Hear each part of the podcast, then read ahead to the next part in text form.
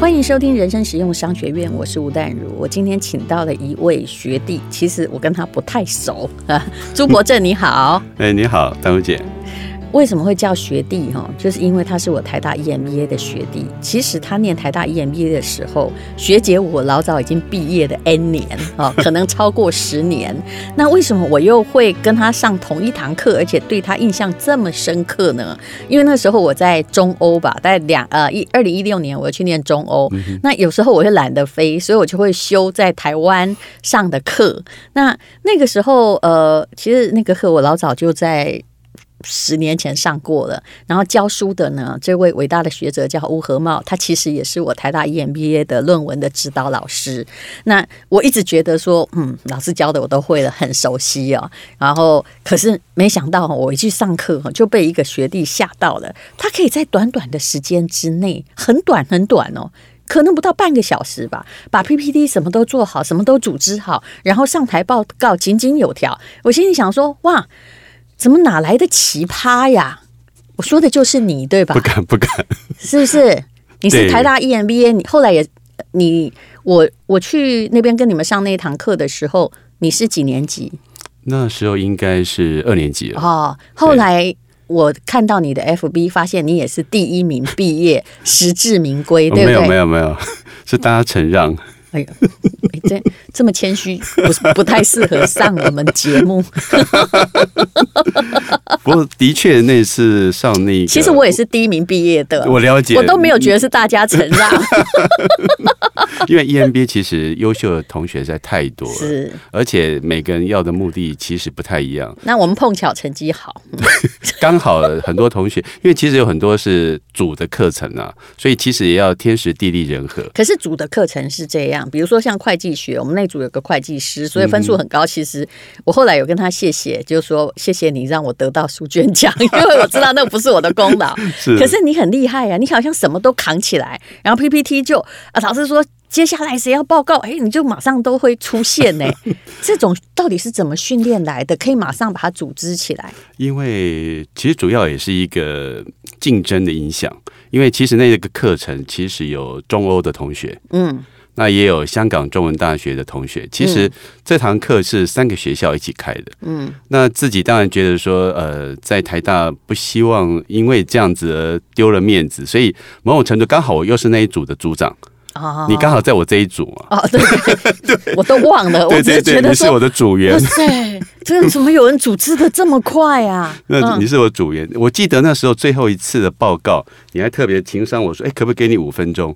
你还要做 ending 结尾，哦，你还记得吗？没，我怕我没有表现到，因为 我其实那个课我很熟，但是组长已经太厉害了，你知道吗？他已经超越了哦，我对于台大 EMBA 同学的那个期待值。因为我觉得吴教授的课真的是非常好，尤其在赛局这个领域里面是，然后同时又有不同很名校，嗯，这种同学的竞争，其实是这种压力其实蛮大的，嗯，那这种压力底下会激发很多的潜能。是，所以在那一次有一点输人不输阵的这种情境底下，所以就变成说要在很短的时间内把这些东西要组织起来，然后做好。其实那一次其实也很急就章，因为时间真的太短。不要谦虚好不好？你是每其实你每堂课都这样搞吧，对不对？呃、应该是因为我其实我蛮喜欢学习的啦。嗯，哎、欸，你为什么会很喜欢学习？你我知道，我现在要报告一下了。他其实应该说他的专长是在。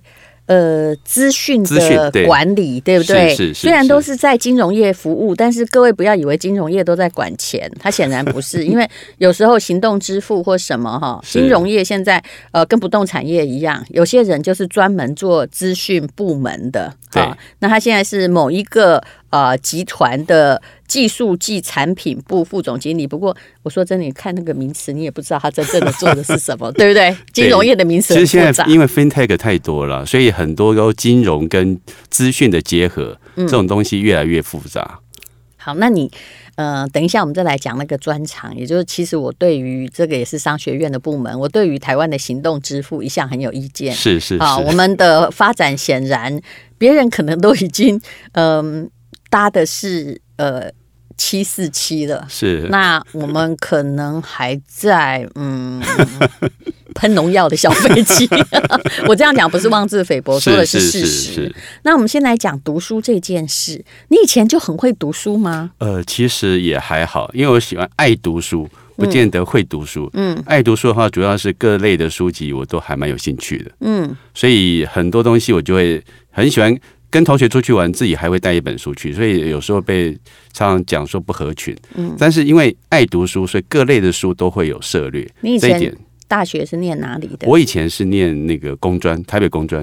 哦，台北工专也都很优秀，所以你去从头到尾就是一个资讯工程的人，哦、对不对？以前是念机械的哦，机械设计，那时候差一点就进入到红海体系里面去了。哦、对，嗯，所以念完台北工专又去念哪里？呃，之后就没有。我就先工作了，那主要就是到电脑公司去。嗯，那那一次就是开始自学很多资讯相关的部分，然后刚好踏入那个领域，其实呃也是刚好金融，嗯，金融的资讯，然后我们帮很多银行啊或者是其他的证券公司设计系统，所以那时候就开始跟资讯结下不解之缘。你在银行工作了多久？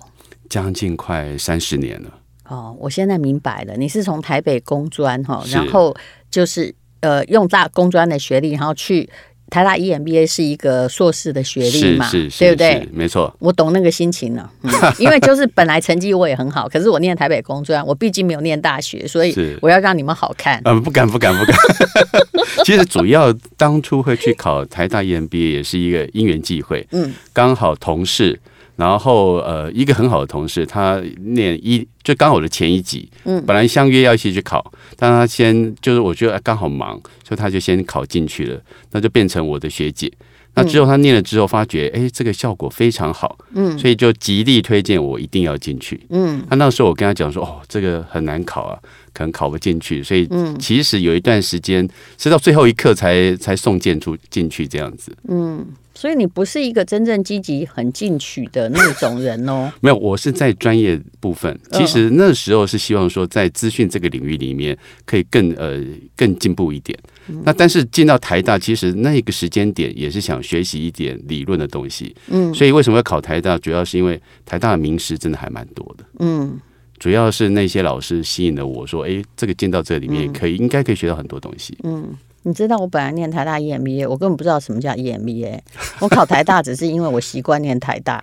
然后 你从以前从中文 从法律几乎都跟这个台大结。我跟这学校很熟 嘛。对，对对。但是我后来在想说，我本来是哈真的理财被骗的一塌糊涂，你知道吗？是是。我有一天突然觉得说，我不应该再这样下去。我刚开始去念台大 EMBA，我。竟然是想要学理财，后来发现老师的理财理的可能比我还惨，因为老师主要会理论啊，结果都是这个财务金融组的同学、银行的同学，就慢慢的教你，然后再加上自己。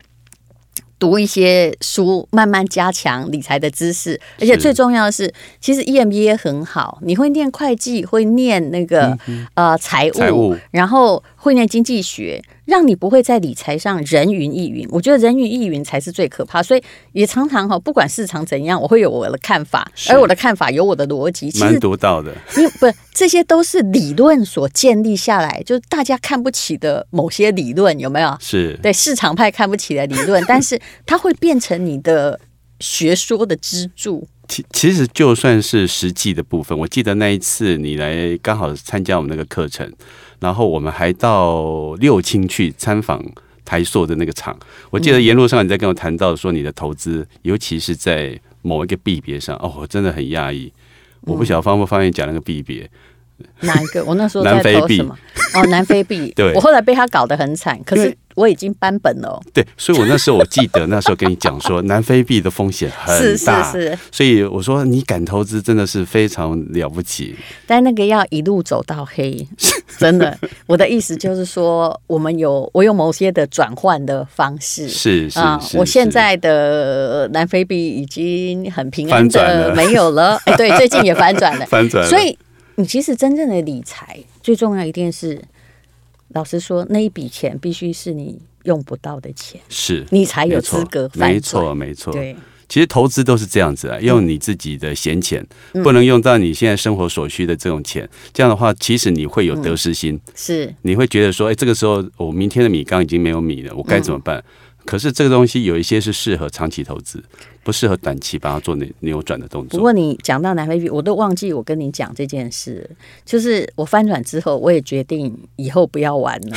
为什么你知道？是就人最多的地方，往往是坏的地方。我才发现这个世界持有南非币最多的，哎呦我的妈喂，就是台湾人。我怎么会跟大家所有台湾人的方向一致？也就是其实不是所有台湾人，是所有台湾银行，大部分还是银行鼓吹，因为有利可图，都在玩这些。可是当吼，我会发现。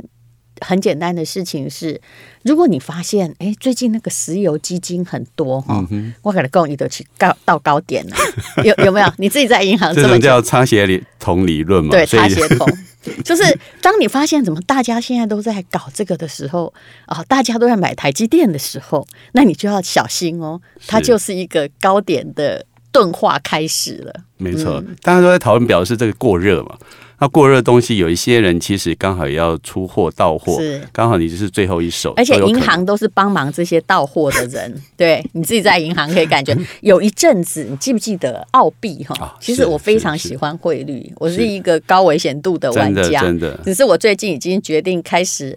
我还是觉得施生辉老爹的 ETF 可能是对的，为了要长保平安，我已经虽然我没有赔哦，但是我已经不走高风险路线。你记不记得？心脏很好啊。呃，几年前有一次澳币兑美金还超一块澳币超过一块钱美金，所有的银行在倒美倒澳币给各位，然后我劝旁边人都劝不听，因为他们说他们放七年会有四十趴，结果现在呢？澳币本身币别跌了四十趴，而放了七年，就虽然你感觉回本，但是你没有利息。是，嗯，其实应该讲这些比较能够有变化的币别，就主要是想要做操作嘛。嗯，那这种就要呃，其实要高风险，就是想。讲究就高利润这件事情，所以如果是一个平静无波的呃币别的话，当然就不是想要人家操作的点。但是你要看得准，这个东西就很难了。而且台湾人真的是蛮厉害的，比如说澳币曾经在金融风暴之后，对大概不到零点七对一块美金时，他们都不买，哎，超过一块美金时，大家追着买，哎。请问这个是银行的用什么行动数据哈算出来的吗？为什么在最热的时候总是把南非币也是一样啊？在最热的时候倒给我们的，我是不是被盗的？我是自己买的，是那还比较好脱险。因为其实主要是。迎合民众的心理嘛，例如说，你觉得这东西，哎、嗯，看到别人都在赚了，所以就觉得说，那我应该不是最后一个。嗯，大家都是有这种心理的因素在里面。可是套七年这件事有没有？银行其实希望跟消费者的合约越长越好，对不对？那这个七年这件事，难怪，难道大家都不怕？其实我最怕一件事，不是东西没有利息，而是怕我那笔钱哈。就被卡在那边了，是是，就被锁住了啦。是，其实银行也不希望把客人的呃钱锁在那个地方。早期其实像银行的理专最喜欢的就是，例如因为那时候其实金管会还没有在管这理专的动作，所以他就会习惯去劝客人马上做一些转换的动作。那每次的转换。他就有手续费可以，对，手续费可以拿，所以呢，即使这个东西未来这支基金未来是很有 potential 的，但是他还是劝你去做转换。那因为这个是基于个人的私利或者是银行的私利，因为每转一个。银行也会抽到，然后理专也可以抽到，这也是我去念 EMBA 的原因啊。因为我说本来是理财嘛，那之前我就是遇到那个理专，当时是他是可以替客户理财，他说你交给我就对的，什么 VIP 专户，现在不行，现在有重重法规，绝对不行。结果那位理专非常好笑，有一天我看账单哦，我本来还蛮信任他的，后来我发现看账单，比如说总共五百万元好了，我发现他赚的比我多，是不是？如果有些客户很好的理专是真的很厉害。真的很厉害，他赚的比我多，是，也就是他只要呃，为了他要赚手续费，对不对？他只要赚了，比如说每一次转换手续，他可以赚一趴到两趴，是。那他在我赚了三趴四趴时，他就把我转到别的基金。后来，但我有赔，他不会赔，是是，所以我竟然相信了。哎，对。然后当我发现他赚的比我多的时候，我就觉得。我不行，我一定要去搞懂。是你也不过念了一个这个呃考了一个证照，对对，当到理专这样的部分。对，那为什么我不去读书呢？虽然我进入台大 EMBA 的方向基本上是错误的。那你在你的工作，你是做这个财务的资讯工程的，在台大 EMBA 你到底学到了什么？呃，其实对你的工作有帮助，是因为主要我觉得人到了某一个年纪都会遇到一些呃瓶颈，嗯，那都这个瓶颈有一些是心理因素，就是觉得说，哎，人生的下一步到底要往哪个地方走？在这个领域你已经花了那么多的时间累积在这里，那下一步还是要持续下去，还是转个方向？学弟，你那时候几岁？因为我其实不知道你几岁，呃、你都叫我淡如姐，但你白头发显然比我多。是是是，呃、我我你那时候几岁？我那时候大概应该五十岁出头。嗯，那你其实跟我年纪差不多啊。嗯，对，但是 叫姐比较尊称嘛。所以五十岁已经走到了一种是康展，对不对？就是觉得说人生到底呃，已经有开始在思考。到底要持续走下去，因为已经在金融业已经做了二十几年，快三十年。是，然后觉得很多东西好像你会觉得都驾轻就熟，然后很多事情已经在 loop repeat，嗯。那我是不是要再走下去，还是要换一个不同的舞台，或者是跑道？嗯，那当然这中间就有很多的迷惘、彷徨，因为毕竟。你过去累积的经验，嗯，那些的价值也都在那个地方。那你重新再来，会不会遇到什么样的问题跟风险？所以这一部分的确也要寻找一些答案。所以刚好有一个机会进到呃学校里面去，重新再来拾起课本。这其实对我而言是一个蛮大的挑战，因为其实要花很多做时间管理这件事情。嗯，就工作也要顾到，家庭也要顾到，还有呃功课，而且我觉得你是一个很求好的人。我看他上课哦，真的看一个小时你就会惊叹。可是好，我又知道第二点，为什么一定要念的这么拼命？因为人家平均年龄都还不到四十岁，你进去都五十了。是是是，但是也有比我年纪更长的同学也有。其实我我都觉得我们班也有那种超过，是是是是但还是。超爱混的，我我觉得学习应该是这样讲了。年纪这种东西，就是你有一颗年轻的心，其实你就是年轻，而不在意实际的年龄。因为有觉得年纪这件事情，有的人其实很老成嘛，但很年纪很轻。但是我是觉得说，进到学校里面，其实我的心态是，因为每个人大家可能大家都不太一样。有些人是想要交朋友，嗯，有些人是想要拿个学历，有些人是哎，我在这边可不可以学到一些不同的理论基础？嗯，所以各自的。呃，目的是不太一样的。那我的想法是觉得说，我已经经历这么多，我想要看看这个世界上到底有不同的呃的人在做什么样的事情。那哪些事情是我过去没有尝试过的？我可不可以试试看？其实有一个学习理论，就是这种三个圈圈里面呢，就是你的舒适圈。走了二三十年，你一定都在舒适圈，而舒适圈是有疆界的。是那个壳其实很硬。那你要。要到外面的那个新天新地，中间呢，你如果突然出去，你可能会死在半路上，对，没错，会变成像赌徒一样。是，可是外面第二个圈圈里面画的就是学习圈，所以其实 EMBA 哈，就不管大家目的如何，其实每一个人潜在的心里会有一种欲望，就是。我想要去看我目前还没看过那世界，但是我可能通过学习会比较安全，是会有逻辑一点。没错，而且其实应该这样讲，就是说到了学校，毕竟它是一个很蛮有规划的一个课程在。嗯，那从这些课程里面，从这些名师，其实这些名师，我觉得我收获蛮多的，因为像有一些像呃汤明哲老师或者是李基恩老师，这些都是。呃，蛮有名气的老师，除了名气之外，其实他们教学各部分都很认真。对，他们课都教的很好，而且都会与时俱变啊。是是可是，那你除了这个离开 EMBA 拿到第一名之后，你除了换公司之外，我突然发现你换了公司，对不对？是。换，然后你你到底自己得到些什么？其其实曾曾经有一个数据啊，就是台大 EMBA 毕业的，嗯，我听呃一办我们的办公室里面提到。几乎有百分之七十左右，嗯，要么就转换工作，嗯，要么就是换一个部门，嗯，其实因为等于上过课之后，就发觉。好像自己在这个留在原来的单位里面，好像不太对，嗯，所以这个统计数字，我觉得还蛮令我蛮可怕的了，嗯。那你有没有看到另外一个数据？台大 EMBA 念完之后去创业，失败率有多少？对，这个也是一个很大的可怕性，因为其实哈，到底多少？我我觉得应该这样讲，我觉得大家没有人敢公布，但我一直觉得七成一定有，因为我觉得应该讲上了课之后，会觉得同学很多是创业者。那就会兴起一种向往之，对，就会觉得有为者亦若是。啊，就觉得说，哎，他可以，我应该也可以。嗯，但实际上天时地利人和很多东西不是说你觉得你的能力比他强，你就一定应该可以做得到。